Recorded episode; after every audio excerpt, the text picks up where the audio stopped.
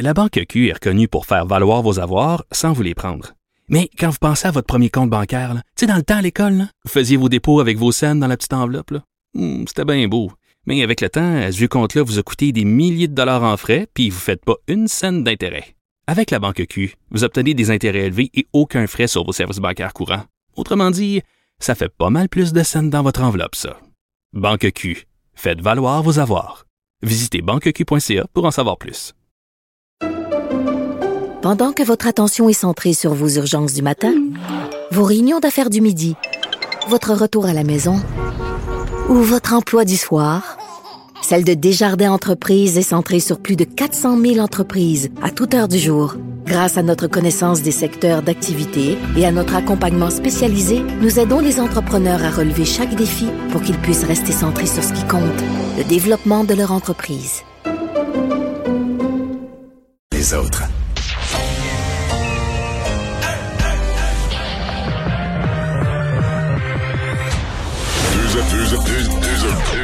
Deux animateurs cohérents, deux visions différentes.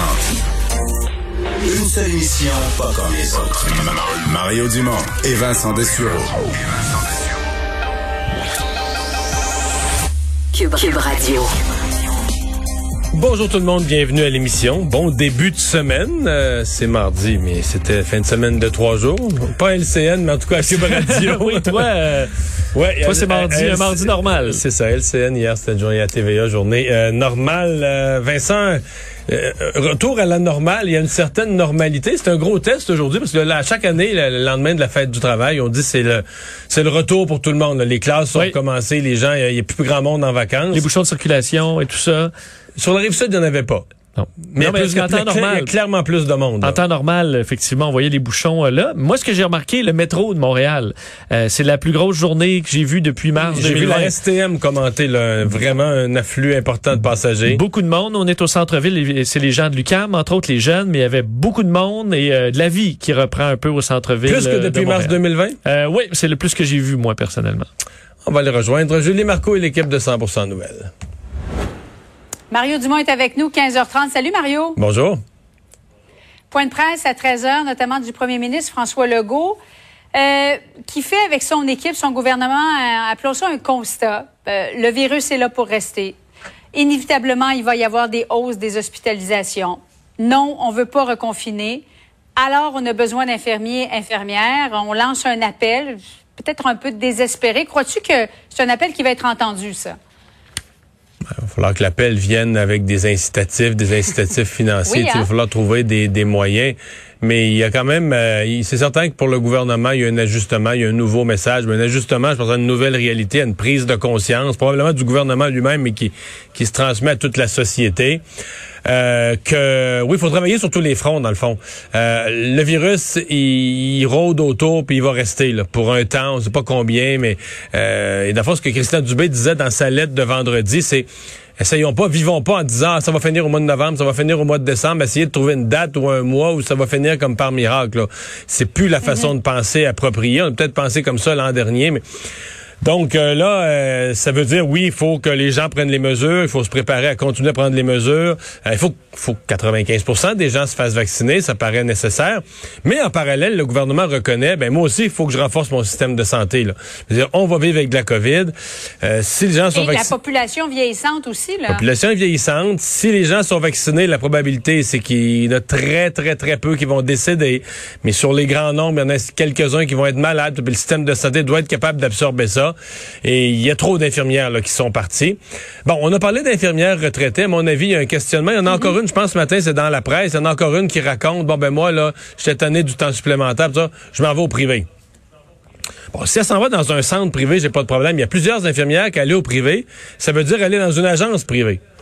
Et là, ça veut dire qu'elle va travailler peut-être au même endroit. Elle va travailler au même hôpital, sur le même étage, faire le même travail. Sauf que comme elle va être pour une Mais agence... elle va savoir quand est-ce qu'elle finit, par exemple. Exactement. Mais ça, ça sincèrement, là, ça n'a pas Ouais. d'allure. Le gouvernement peut pas... Je sais qu'il est mal pris, le gouvernement, mais il peut pas être complice de sa propre destruction. Là. il doit, euh, il peut pas permettre aux agences privées de donner aux gens le même emploi, mieux payé avec des vacances respectées, puis de venir travailler sur le même étage du même hôpital. Euh, ça n'a pas d'allure. Je veux dire, il y a quelque chose qu'on va devoir, à mon avis, rafistoler puis euh, arrêter de faire affaire avec ces, ces agences privées-là. À moins, je comprends pour un remplacement de dernière minute, là, mais pas sur une base aussi régulière. Non, mais c'est ça. C'est parce que tu sais toujours à quelle heure tu commences, tu sais jamais à quelle heure tu finis. Si tu as des enfants, un conjoint, ben là, c'est, ça devient intenable. Je parlais à, à M. Mathieu de, de l'Ordre des infirmiers infirmières. J'ai dit, qu'est-ce que vous voulez? 9 à 5 lundi au vendredi, ça, c'est impossible. On est dans le réseau de la santé. Plus de salaire? Non. Ils veulent juste que ce soit agréable. C'est pas compliqué. Ils sont prêts à travailler le week-end, la nuit, le soir. Ils sont conscients. C'est un servicieux, Julie. À chaque fois qu'il y en a une qui part, ben les gens qui sont dans le même hôpital, ils sont, ils sont la personne qui fait les horaires dans le même hôpital, elle a une ressource de moins là, pour partager le temps de travail. Mm-hmm. Donc c'est un, c'est un cercle vicieux. Donc voilà, donc renforcer le système de santé, s'assurer que les gens prennent les mécanismes de protection. Partant de là, ben c'est accepter que le COVID est là, puis se croiser les doigts qu'on soit capable de vivre le plus normalement possible. Parce que présentement, euh, on en parlait il y a quelques instants ici, avant de te rejoindre quand même aujourd'hui, on sent une reprise à Montréal. Euh, il y a du monde sur les trottoirs, les autour, autour des universités, ça fourmille. Euh, les restaurants sont ouverts. Euh, ce soir, les gens vont aller voir des spectacles. Les cinémas sont ouverts. Tu sais, on peut pas comparer la situation. On dit quatrième vague, mais on peut pas comparer la situation présente avec ce qu'on vivait l'hiver passé quand tout était fermé. On avait couvre-feu le soir. Là, on n'est plus là du tout, du tout. Fait que tu sais, c'est puis bon, euh, on voit quand même le nombre de cas augmenter, mais dans les hôpitaux aujourd'hui, c'est une très mauvaise journée, grosse montée dans les hôpitaux, mais quand même, on n'est pas dans les mêmes nombres d'hospitalisations. La vaccination fait son effet. Puis on le voit, là, les gens, la vaccination fait son effet parce que c'est principalement des gens non vaccinés qui se retrouvent. Aujourd'hui, M. Legault a quand même réfléchi à haute voix sur Qu'est-ce qu'on fait là? Comment on convainc ce, ce, 13 Bon, moi, je pense que pas 13% Je pense que rendu à 95, il y a un 5% qui ne sont jamais vaccinés. Là. Si on réussit à convaincre ne serait-ce qu'une une personne, euh, euh, Mario, est-ce que toi, tu en connais une personne dans Vraiment pas beaucoup. J'en connais de, j'en connais de loin. Mais euh, tu vois... Irais-tu le convaincre? Sincèrement, là, euh, c'est une perte de temps. C'est une personne d'abord qui vit un peu en ermite, puis elle est dans ses affaires, puis elle aime mieux pas sortir, puis elle a ses croyances de médecine mm. naturelle depuis 40 ans c'est pas facile. C'est pour ça qu'il n'y a rien à faire. c'est parce qu'à un moment donné, c'est presque religieux. Là. C'est plus de quoi que tu peux discuter, débattre. Peu importe les statistiques que tu montrerais que la vaccination te protège. 30, là, on est à 28 fois moins de chances d'être hospitalisé, 40 fois, 50 fois, 100 fois.